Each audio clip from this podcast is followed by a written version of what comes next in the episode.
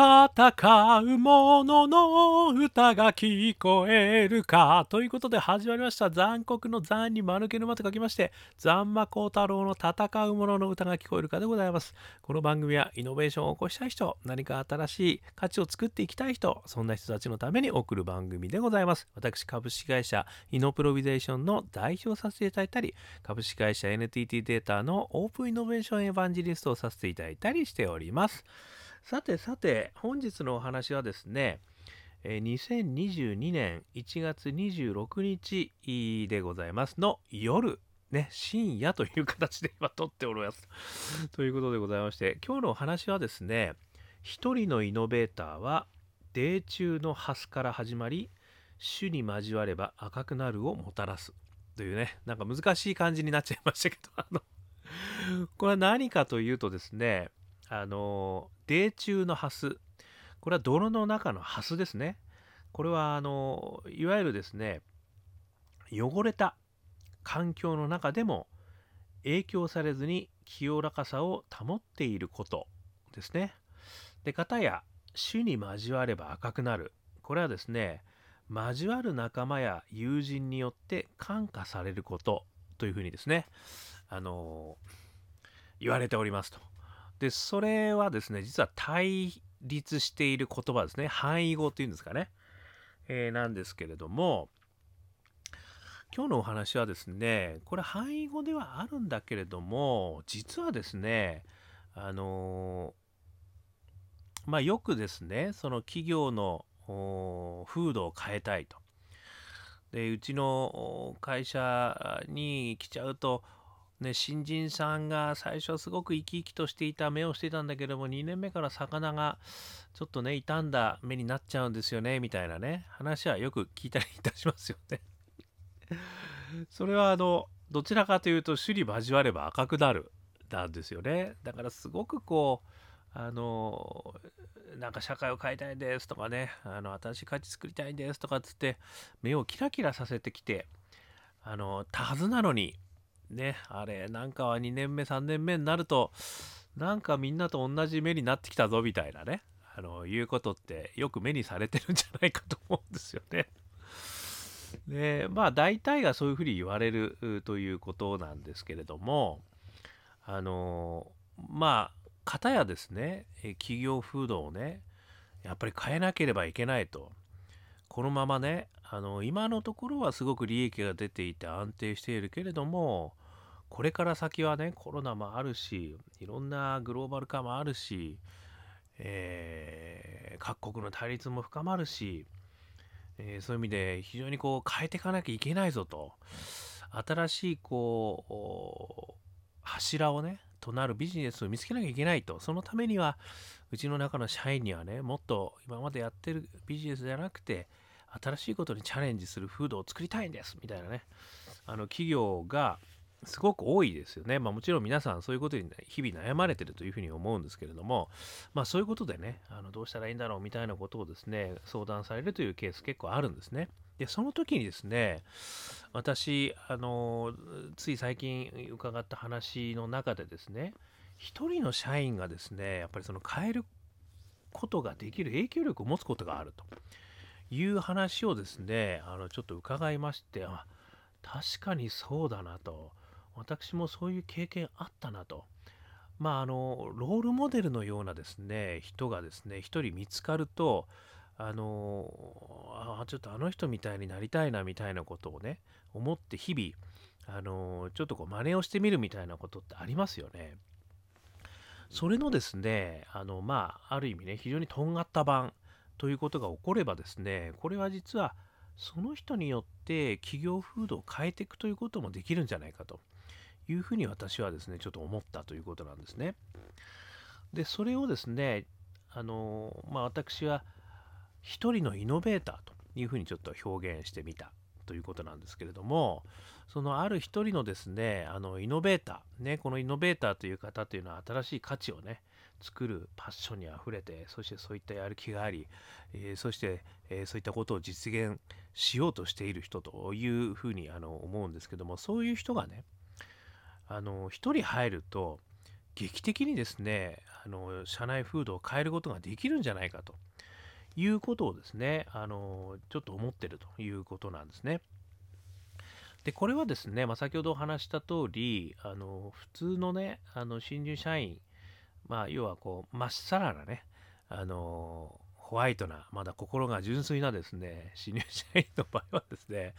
どうしても先輩にねあのああだこうだ言われて、あ、そうですよね、っつってね、あの、交わっちゃうんですけども、ここで言う、この、まあ、新しい価値を作るという、こう、イノベーターという人はですね、実はですね、あの、この、米中のハスになる方が、あの、結構おられるんじゃないかというふうに思っているんですね。つまりその汚れた環境の中でも影響されずに清らかさを保っていると。まあ、なぜならばイノベーターっていうのは新しい価値を作りたいと思ってる人なんであの既存の価値とはねあのやっぱりこうどうしても相入れないものがあってでそれを何としても作るというパッションを持ってる人という定義になりますのでそうするとですねやっぱりその今までのねそういう意味じゃあ古い価値観から抜け出そう抜け出そうというふうにしようとするんですよね。なのでそういう人たちはですね実は種に交わっても赤くならないですね。つまりあの泥中のハスのようにですね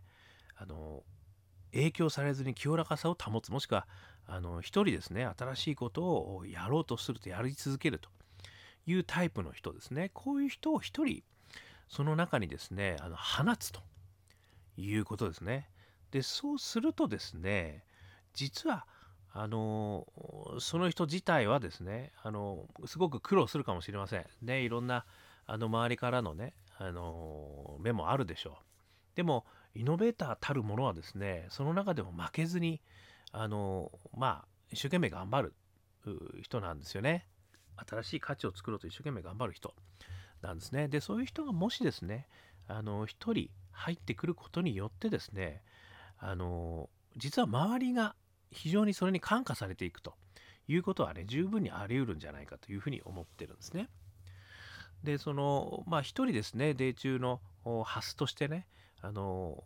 なんか新しいことをやり始めた。もしくは何かこう分かんないけど一生懸命やってる。そしてなんか新しいことをね少しずつ形にしてるっていう成果がねあの出始めたと。いうふうになった時にですね周りの人たちから一目置かれるようになるんですね。それには少しね、時間はかかるかもしれません。かかるかもしれませんけれども、そういった何かこう、新しい、あの、まあ、風をね、送る人が入ってくれると、もしくは入れ入れて、えー、いただくということによってですね、周りの人が、んなんか、あのちょっとこんなこともしていいんだみたいなねことだったり。あとはねこんなこともできるんだだったりね。あとはあの私もね負けてられないみたいなね。あのいうことをですねあの思う人がですね出てくるんですよね。でそれはあのある意味ですねあのロールモデル。ね、さっきちょっとお話ししましたけどこんな人にちょっと俺もなりてえなと。もしくは俺も実はああいうことやりたかったんだけどあのなかなかできなかったんだけどあの人すげえなと。いうようなことになればですね実はその人の色にみんな染まろうとしてくると。で要はロールモデルを見つけてみんなそのロールモデルの方に寄っていこうとするということが起こる可能性があるんですよね。これ必ずそうなるわけではないんですけどそういう可能性がある。でそうなるとね実はその中のフード自身が企業のフード自身がそのイノベーターのチャレンジャブルなマインドセットだとかあの新しい価値を作るやり方とかねそういったことを少しずつねこう企業風土として身につけていくようになっていくと。でそうなるとねあの別にそのイノベーターの方が何か教えようとしなくてもねあのその活動に携わるそういった俺も実はそういったことをやりたかったんだよという人たちがねあの増えてくることによって徐々にねこれがイノベーター色に染まっていくっていうことですよね周りが。なので、あの私が当最初申し上げたね一人のイノベーターは泥中のハスから始まり種に交われば赤くなるをもたらすという意味は最初はねそのイノベーターは泥中のハスということであの非常にこう浮いてたかもしれないね、でもそこから少しずつ彼が成果を出すことによってですねそれがみんなに伝播していくと。で伝播していけばですね実は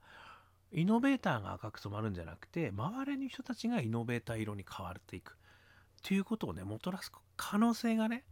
あるんじゃないかなっていうふうに私は思ったということなんですよね。でこういうことはですね私何回かですねやっぱり経験しているんですよね。やっぱりあの外から来た人とかねあの人のやり方って何でこんなやり方してるんだろうとかねいうところがねあの非常にこうあの気になることがありますよね。でその人のやり方をやることによって今までなんか全然違うことが生まれてるなとちょっと俺もあのこっそり盗んじゃえってことはねあのー、小さい出来事ながらもねあのあるっちゃあるんですよね。でまたですねあのポジティブデビアンスっていうねあの考え方を前に紹介させていただきましたけどこれはあの社内の中においてあの同じ環境下なんだけれども突出したあ成果を上げることのできる人たちっていう人たちがいるんですよ。でそれはあのポジティブデビアンスということであのそういう人たちに学べということをですねあのベストプラクティスの、まあ、手法みたいなことでですね、えー、言われることがあるんですけれどもあの要はですねベストプラクティスっていうのはあの外のねうまくやってる人を探せということが一般的ではあるんですけどそれって実は外の環境だからできると。でも自分の会社の中にもですね自分の会社の中なのにできてる人がいる。その人こそがですねこのポジティブデビアンスということで参考にすべき人だみたいなねあいうことがあるんですよね。要は同じ会社の中にいる規制の中に置きながらも新しいことができてる人たちっていうことですよね。まあそういう人たちをですねあの、まあ、参考にするという手もあるしそういう人をチームの中にね入れ込むということもねあのあるんだと思うんですね。そういう人がやっぱり一つ入るとあのこのデビアンスな人が一つ入るとあのデビアンスってすごいことをやってるよねと。なんかそういうこともうちもできんじゃないかみたいな風にねあの思ってくると。いうことでこう風土がねどんどんどんどん変わっていくってこともあると思います。もちろん鳴り物入りでね外からねあのもうビジネスを何回も立ち上げてきた人をね取るっていうのもねこれもやっぱりあのあるのかもしれません。あの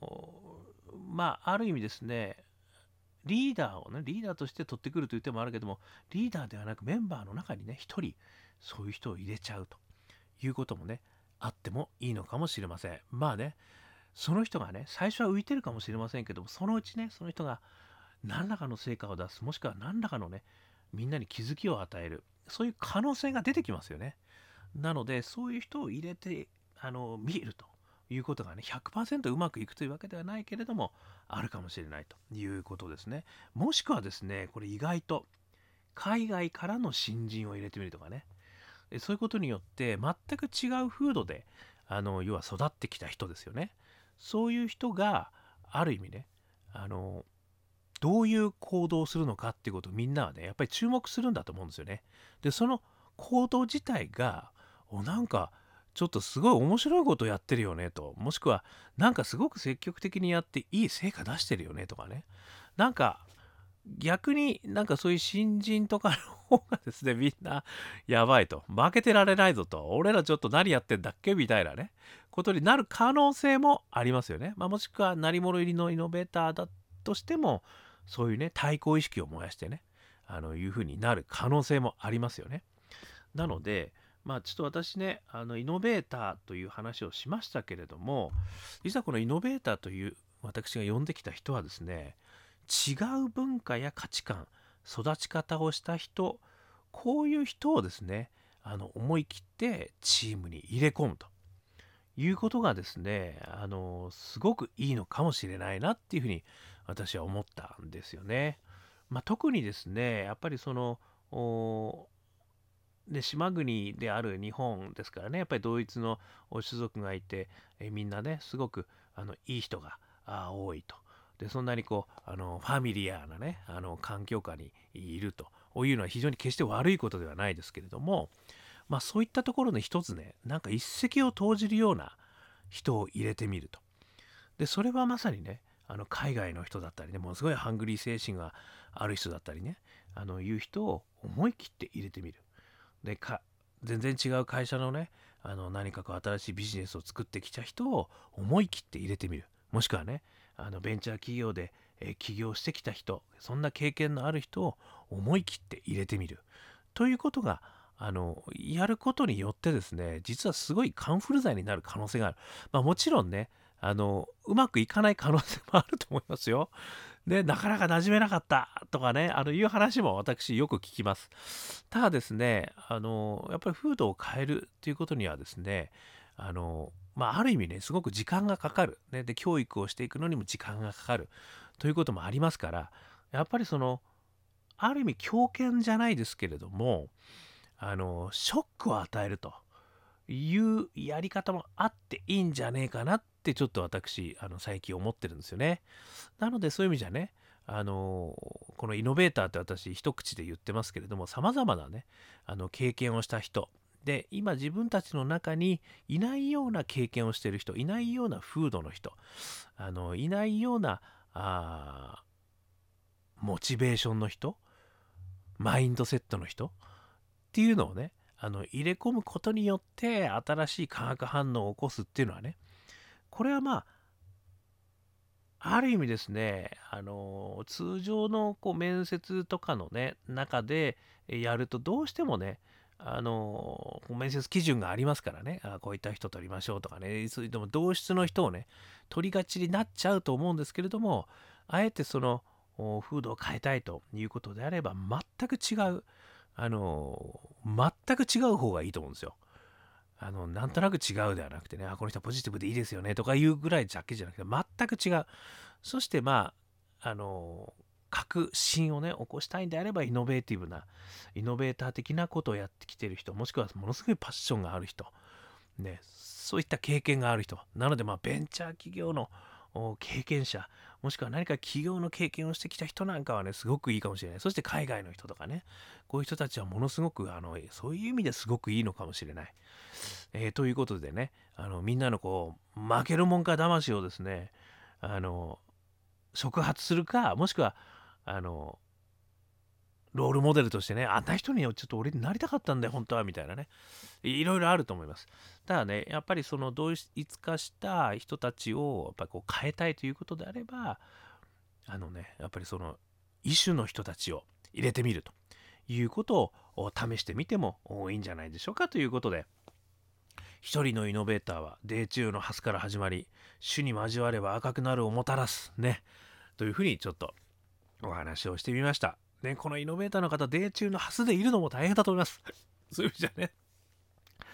そこに、だからね、これもね、あの、いろんな考え方があるんですけど、その、